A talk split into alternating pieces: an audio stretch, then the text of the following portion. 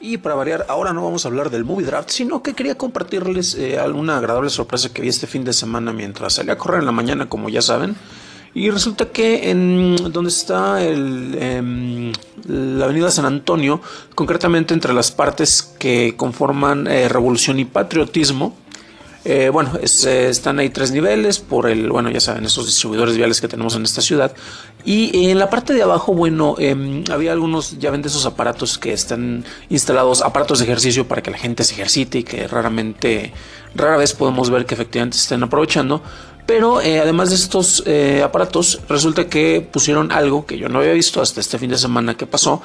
Y me dio mucho gusto ver que son tres, em, tres alebrijes que pues están decorando la zona y me recordó un poquito las ondas míticas, místicas acerca de eh, los troles que viven debajo de los puentes, ¿no? Ese tipo de detalles.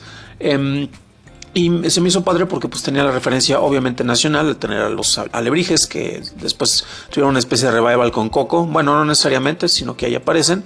Y ahí van a poder encontrarse una especie de dragón con cuernos de venado eh, otro que es una especie de mosco bastante colorido, este, un mega, un por decirlo de alguna manera. Y el otro que es una especie de chivo dragón con destapador o una cosa por el estilo.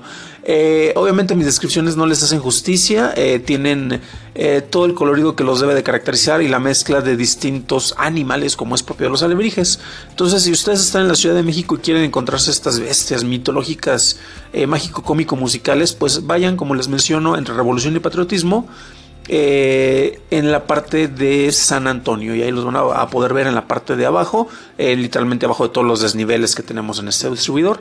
Y bueno, ya después les estaremos hablando de otras cosas, tal vez del movie draft como es nuestra costumbre, pero por lo pronto ahí tienen algo interesante que pueden ver si se echan una vuelta.